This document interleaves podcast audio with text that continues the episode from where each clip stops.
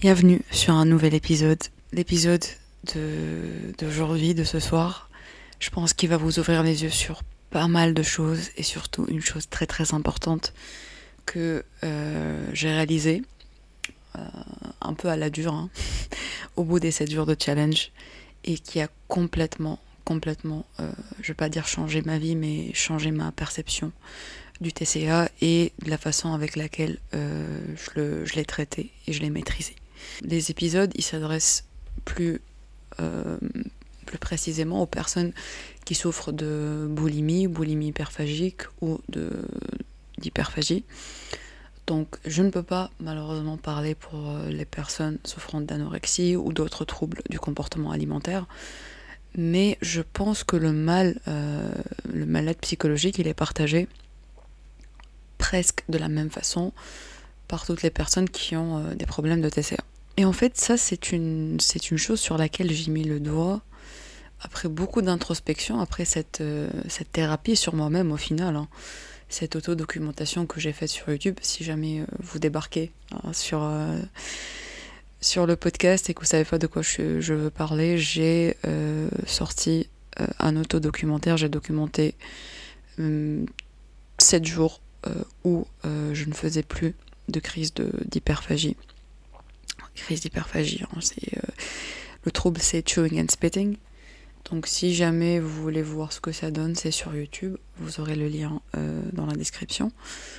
Mais en gros, euh, ce challenge-là, il m'a ouvert les yeux sur tellement de choses. Et notamment sur le fait que, et ça c'est important pour vous de le réaliser aussi, c'est que le TCA, c'est pas le problème. Ça m'a pris des années hein, pour arriver à ça. Sincèrement. Parce que toutes ces années, je bataillais, je m'acharnais, je luttais contre le TCA. Genre, je prenais le truc. Genre, pour moi, c'était le boss final, c'était, c'était le, la racine du mal, la source, et je m'acharnais dessus. Comment je vais arrêter ça? Comment je vais me restreindre aujourd'hui? Comment je vais pas faire de crise aujourd'hui? Qu'est-ce que je vais faire pour éviter de faire des crises? Alors que c'est pas la bonne méthode. Pourquoi? Parce que l'ennemi, c'est pas le TCA. Mais alors, qu'est-ce que c'est? Le TCA, c'est juste un symptôme.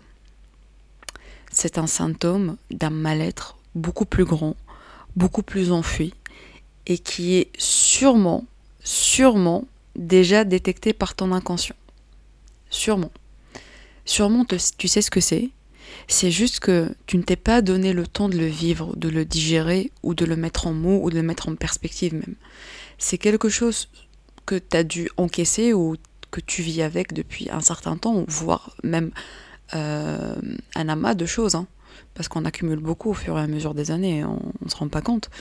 Et c'est juste une forme euh, d'extériorisation.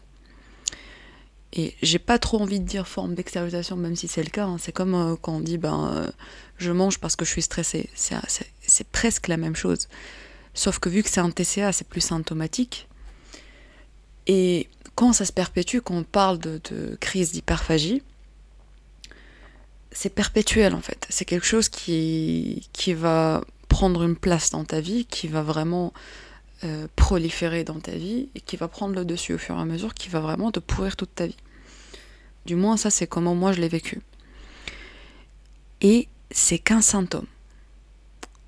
C'est juste l'ampleur que ça a pris, euh, le contrôle que ça a pris sur ma vie, qui, me l'a fait voir comme étant l'ennemi numéro un.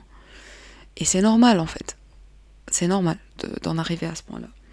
Et petit à petit, au fur et à mesure du challenge, je me suis, euh, recentrée sur, euh, sur ce problème-là, j'ai réfléchi qu'est-ce que c'est en fait? C'est un symptôme de quoi?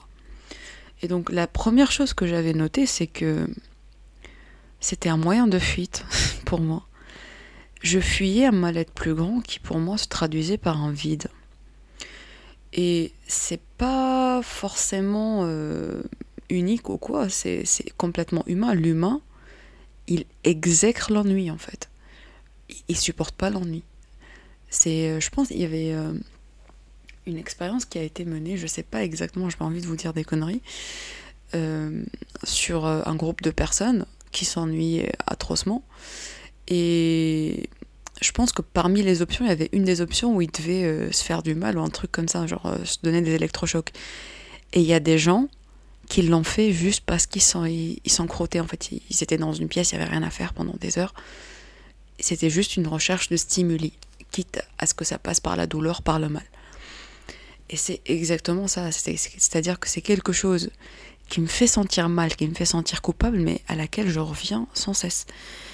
Et donc pour les crises d'hyperphagie, à la base, le point de départ, c'est une réponse à une restriction, euh, un régime hypocalorique ultra strict, à la privation en soi. Mais euh, si ça dure depuis des années, hein, si, si tu es dans le même cas que moi, c'est plus ça en fait, ça devient un peu malheureusement ta vie. Ça devient banalisé parce que tu vis tellement dedans, ça devient normal. Et là, le mal, il est beaucoup plus profond. Et là, je pense que ce que je t'invite à faire, c'est vraiment une introspection. Pose-toi les bonnes questions. Qu'est-ce que tu cherches à fuir? Et de quoi tu as peur? Qu'est-ce que tu ne veux pas voir en fait? Et je peux te dire que ça va au-delà d'un corps, de kilos, d'un poids, d'un chiffre que tu n'as pas envie de voir. C'est beaucoup plus profond que ça.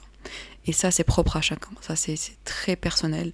J'ai pas envie de te donner euh, mon mal-être pour te le coller à toi parce que ça se trouve, ça te correspond pas. Si tu résonnes avec ce que je dis, tant mieux. Mais il faut que tu fasses l'introspection par toi-même.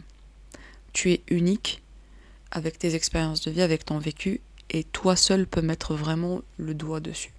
Moi, je suis là juste pour t'orienter, pour te dire quel genre de questions tu peux te poser, comment cerner ce qui va pas vraiment.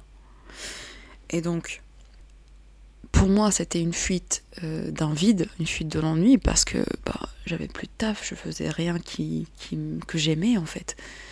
Et euh, il n'y avait rien qui me rendait heureuse dans ma vie. Et cette petite dose de dopamine, d'adrénaline que j'avais avec euh, les crises d'hyperphagie, avec les crises où je mâchais je crachais tout le temps, bah, ça comblait ce vide. Sauf que bon, c'est des, des, petits highs, hein. c'est comme, comme la clope.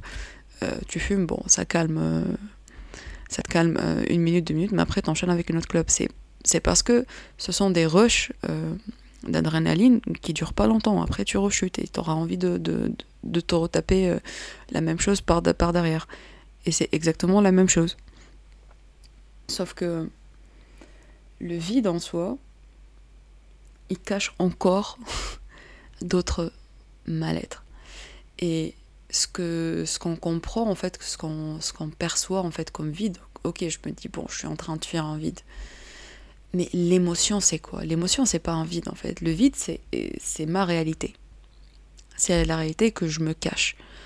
Mais c'est quoi mon émotion par rapport au vide? C'est quoi mon ressenti? C'est pas l'ennui, vu que je suis en train de le fuir. Qu'est-ce que c'est alors?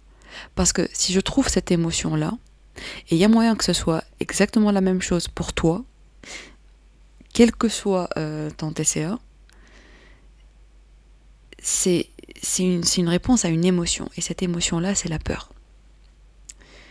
C'est vraiment con, hein, mais c'est complètement stupide, mais c'est exactement comme ça que ça marche. C'est la peur. Tu vas me dire, ouais, la peur de quoi? La peur de l'ennui. C'est pas exactement l'ennui qui me dérange j'ai peur de m'ennuyer, j'ai peur de faire face à ce vide, j'ai peur de me retrouver dans ce vide, parce que c'est la réalité que je cherche à fuir. J'ai peur de confronter cette réalité-là. Ça, c'est, ça, c'est la première peur.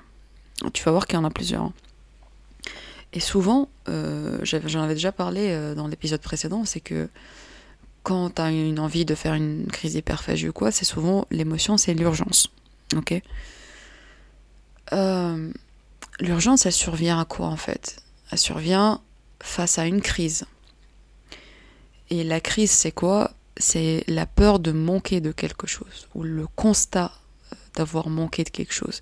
Et quand on parle de constat de manquer de quelque chose, on est dans la privation. C'est quand chez toi tu te débarrasses de euh, tous les junk food, euh, tous les paquets de chips et tout machin, ou quand, quand moi ben, tu y vas sec, hein, tu coupes absolument tout, plus de crise, plus rien du tout. Donc tu pars un peu dans la restriction, pour pas dire privation. Ça, c'est un constat. Et l'urgence, elle va survenir par rapport à ça, face à ça, en réaction à cette, à cette restriction-là. Mais dans d'autres cas aussi, c'est vis-à-vis de la peur de manquer de quelque chose. C'est-à-dire que euh, dans, le cas des crises hyperphagiques, on va souvent consommer des aliments hypercaloriques parce que c'est entre guillemets des aliments interdits. Alors moi, j'ai jamais eu de, de groupe d'aliments interdits. Hein. J'ai toujours eu une diète flexible, mais je calculais mes calories derrière. Donc, euh, il y avait de la restriction, même si c'était pas sur un groupe d'aliments, mais sur les calories. La peur de manquer euh, de, nourriture dans mon cas, si je vois bien les choses, je me dis mais c'est complètement illogique. Et c'est vrai, et c'est ça que j'ai envie, c'est ça j'ai besoin de voir exactement, parce que la bouffe, elle est là. J'ai le droit de bouffer, je peux bouffer, je reste dans mes calories, il euh, n'y a pas de souci, parce que quand je suis en déficit, je perds du poids sainement. Je ne fais pas de déficit drastique ou quoi. Je sais comment m'alimenter, je sais, je connais mes portions, voilà, a pas de souci.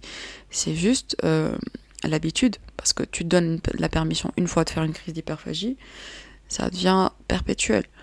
Et donc, euh, il y a cette prédisposition au chaos, comme je l'appelle, il y a cette prédisposition au mal parce que tu te l'es permis une fois. Après, l'inverse est aussi correct. C'est-à-dire si tu t'es retenu une fois, tu peux le faire plusieurs fois d'affilée. Donc, euh, si tu dis, il y a ce qu'il faut chez moi à manger, je viens de manger, de quoi j'ai peur de manquer en fait?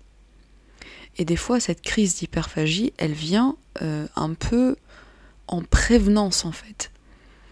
Parce que tu t'es déjà privé avant, tu t'as déjà montré à ton corps que tu pouvais te punir, que tu pouvais te priver, et du coup ton corps va se dire, ouh là là, ça va arriver.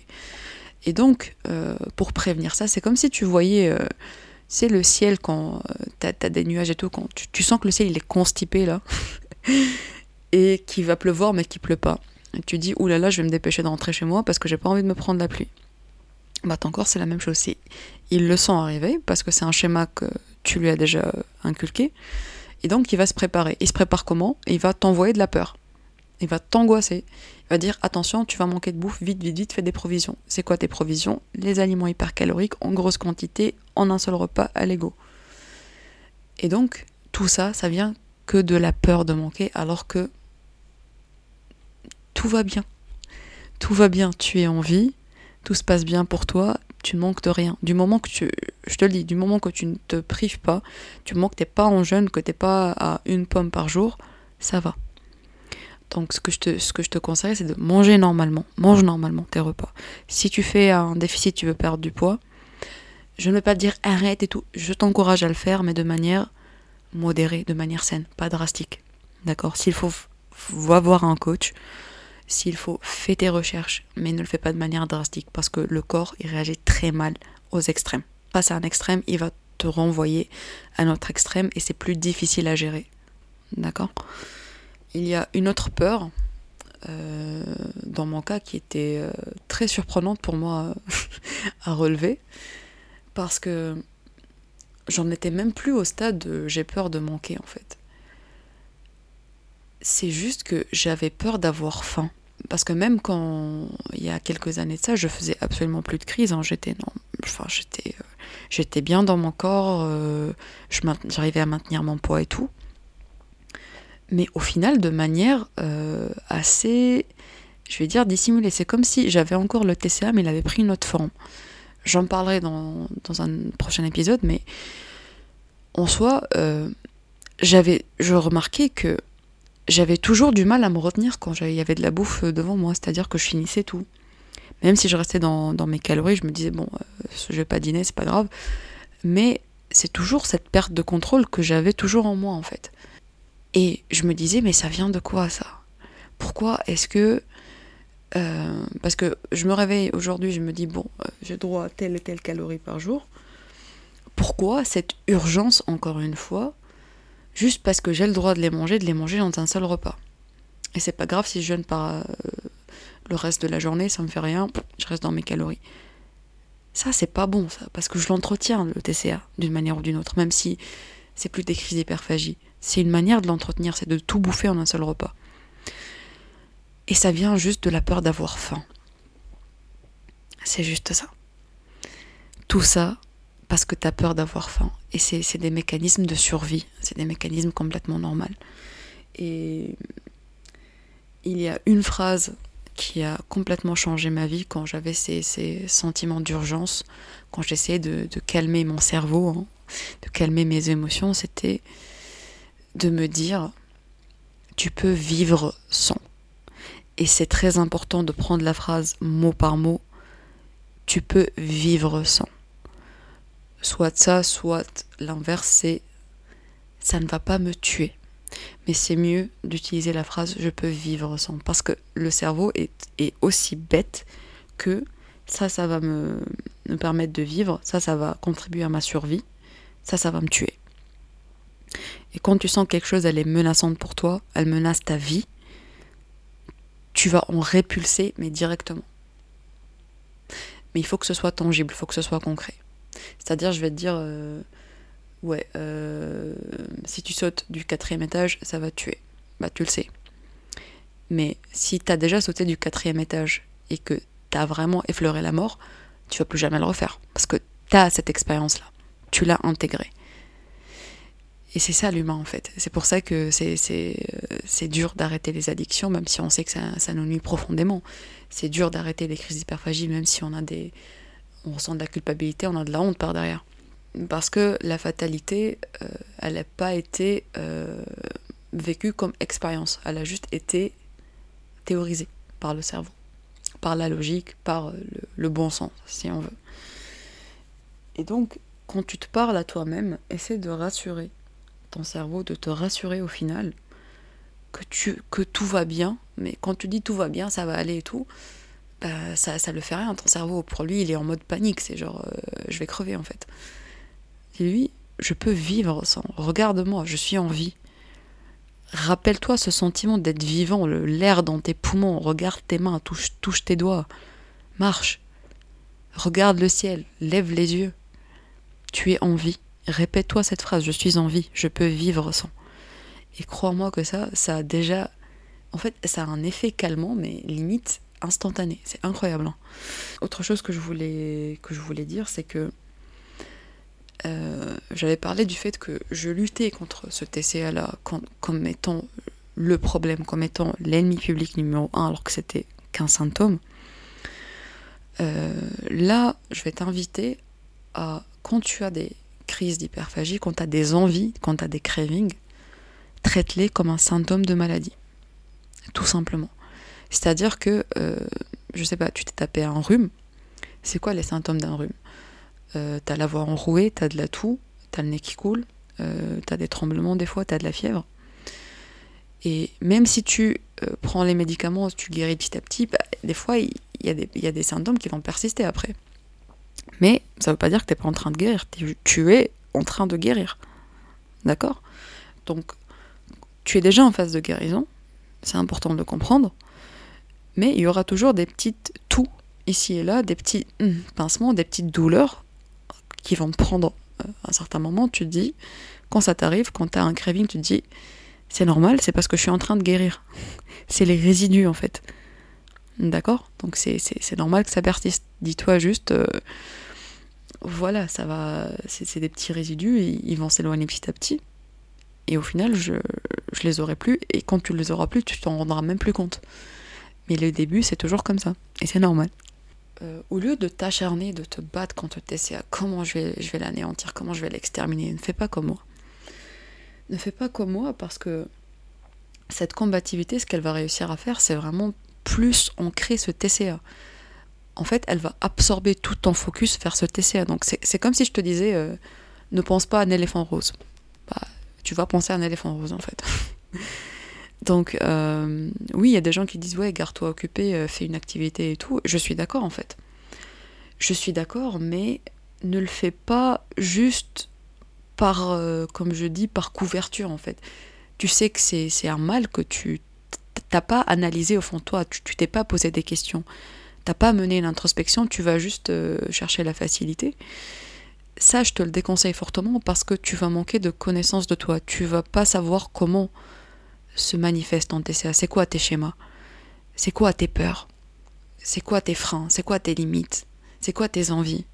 Qu'est-ce qui t'a mené ici? Qu'est-ce que tu cherches à fuir? Ça, c'est tes questions à toi. il te faut tes réponses à toi. Et pour trouver d'autres activités, pour si tu vas pallier un vide ou quoi, pour trouver des passions, parce que notamment moi, c'est ça qui m'a sauvé, c'est vraiment de trouver la passion. Euh, à travers la documentation, je me, je me, suis découvert une passion pour, pour YouTube, pour les podcasts. Ça peut être n'importe quoi pour vous.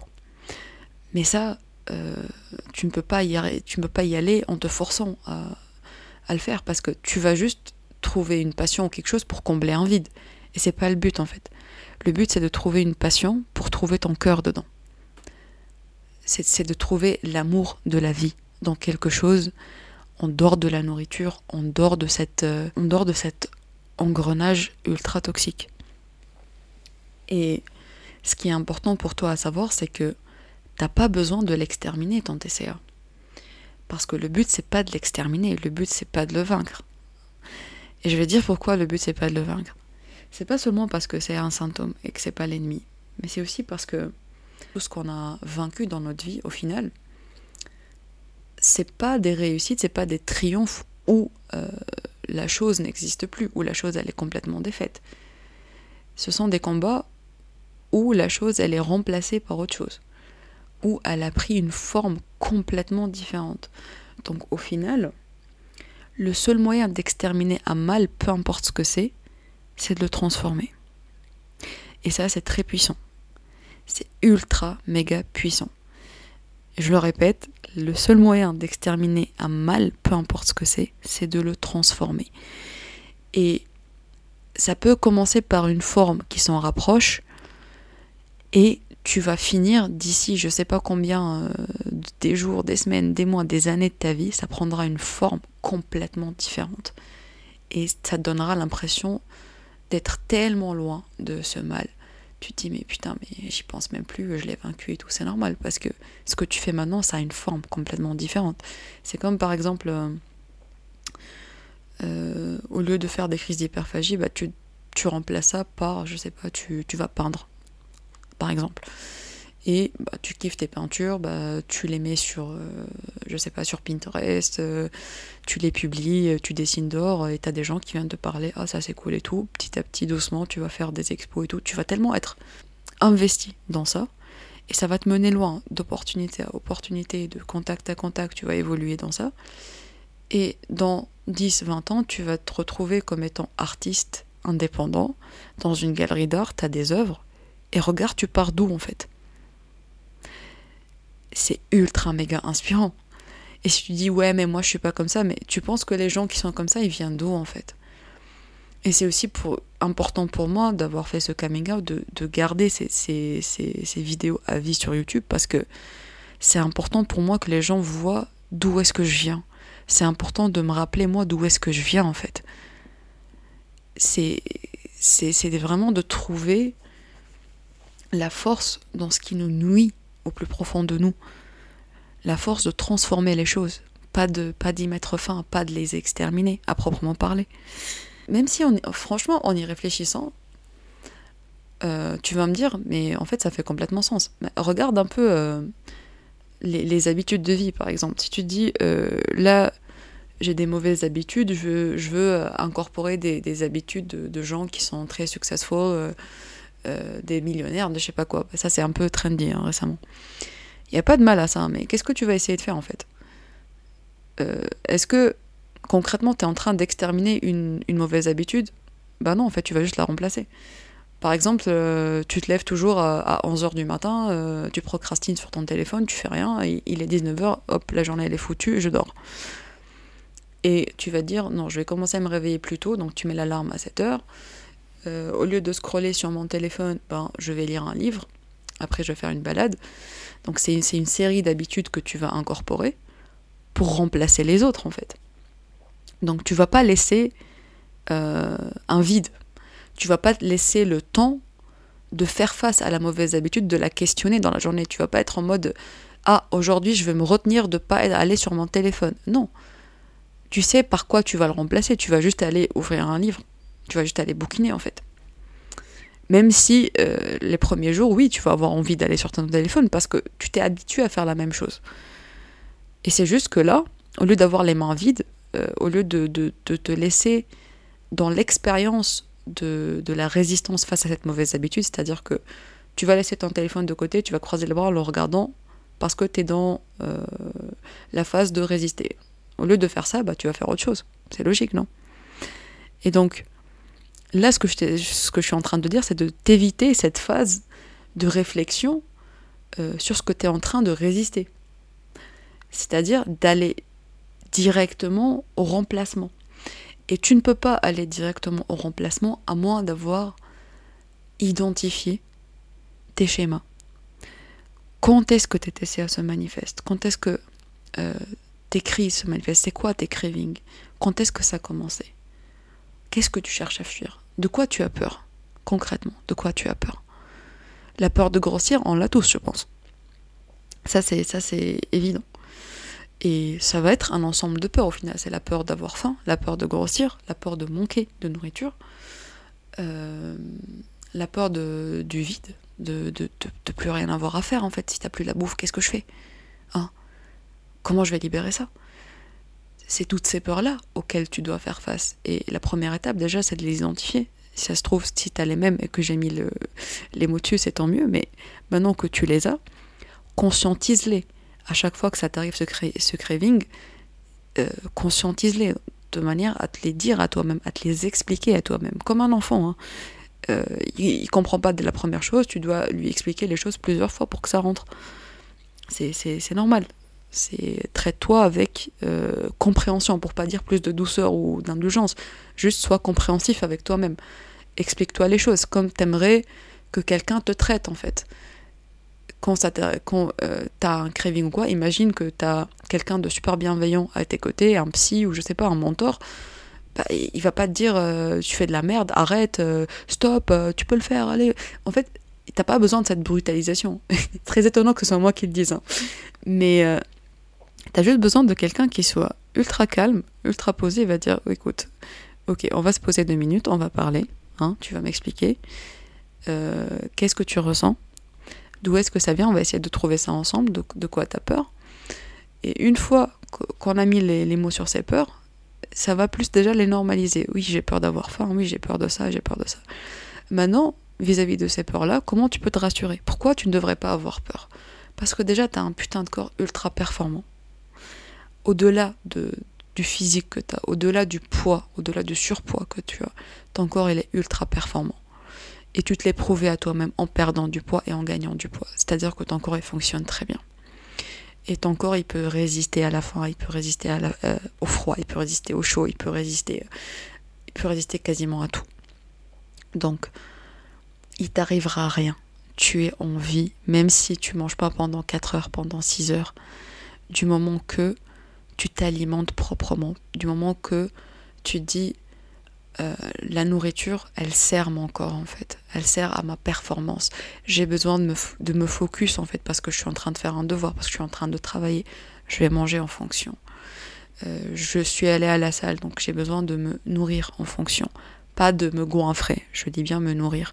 C'est vraiment entretenir la performance de ton corps, entretenir le, euh, le fonctionnement basal de ton corps. Et tu dis, voilà, bah, mon corps il est nourri euh, il est bien nourri, avec des bons, nutriments, des bons aliments. Pourquoi j'ai besoin de, de, de, le brutaliser avec de la malbouffe? Pourquoi est-ce que je dois le bombarder avec plein de trucs dont j'ai pas besoin? J'en ai pas besoin pour vivre. Est-ce que ça va me tuer d'attendre une heure de plus avant le prochain repas? Et entraîne-toi franchement à ça, entraîne-toi, c'est, ça va te sortir un peu de la, mentalité de privation. Au lieu de dire, ok, bah là, tu, par exemple, à midi, tu vas manger. Avant d'aller manger, fais un petit tour, écoute de la musique, euh, parle à une amie, parle à, parle à tes parents, fais, fais autre chose. Juste pour t'entraîner à attendre, pour rassurer ton cerveau. Tu dis, la bouffe, elle va aller nulle part. Elle est disponible à tout moment, quand j'en ai envie. Là, euh, je sais que je peux manger, oui, mais je vais déjà faire un tour, je mangerai plus tard. Il n'y a pas de souci. Alors, ne te laisse pas affamer non plus, c'est pas parce que tu dis ouais, je vais attendre une heure, je vais m'attendre 6 heures, non. On, cherche à se détacher des extrêmes. Hein. On cherche à se détacher des excès et de la privation. Donc, non. Attends une petite heure, fais un, fais un tour, et quand tu rentres, fais-toi plaisir. alimente-toi, savoure ton déjeuner. Quand c'est fini, c'est fini. Passe à autre chose. Ne reste pas dessus. Ne reste pas sur la, la fin du repas. Ne pense pas au repas prochain. Même si c'est tentant. Même si tu sais que tu as encore des calories disponibles et que tu peux les bouffer dans, dans, le seul repas. Rappelle-toi que, bah, en fait, j'ai attendu jusqu'à maintenant, ça m'a pas tué. Le soir, quand on sera au soir, j'y penserai à ce moment-là, je mangerai à ce moment-là. Mais là, j'ai autre chose à faire. Et c'est ça qui est important, c'est de pallier à ce vide qui va se créer entre un repas et un autre. Il y aura un temps de vide. Et ce temps de vide-là, trouve quelque chose à faire de tes mains. Sois créatif, peu importe. Fais, des devoirs, va à la bibliothèque, sors, sors. Reste pas chez toi, euh, va pas dans les supermarchés, va pas dans les trucs euh, qui peuvent te trigger. Fais autre chose, trouve-toi d'autres plaisirs qui n'incluent pas la nourriture. Parce que la nourriture n'est pas forcément synonyme de plaisir. Euh, et je pense que ça, c'est un gros trigger hein, pour, pour nous tous hein, qui, qui, souffrons de TCA, c'est que euh, la notion de, de, plaisir qui est rattachée à la nourriture, elle est amplifiée fois 3, fois 3000. Parce que, est-ce que on n'a pas que ça au final? Et je t'invite à te poser la question, est-ce que la nourriture, c'est vraiment ton seul plaisir actuellement dans ta vie maintenant? Quels sont tes... C'est quoi tes revenus? C'est quoi ton SMIC de bonheur? Allez, c'est quoi tes revenus de bonheur? C'est quoi tes autres sources de bonheur qui n'incluent pas la nourriture? Qu'est-ce qui te rend heureuse? Qu'est-ce qui te rend heureux? Multiplie ces sources de bonheur. Multiplie-les et sors-les de, de la nourriture. Parce que la nourriture, oui, c'est un plaisir, c'est bien. Mais là, on cherche vraiment à s'enlever cette idée-là pour l'instant. D'accord? Donc, je te laisse sur ça et on se retrouve au prochain épisode. Prends soin de toi. Je te fais un gros câlin. Tu as tout mon réconfort, tout mon courage, tout mon soutien. À la prochaine.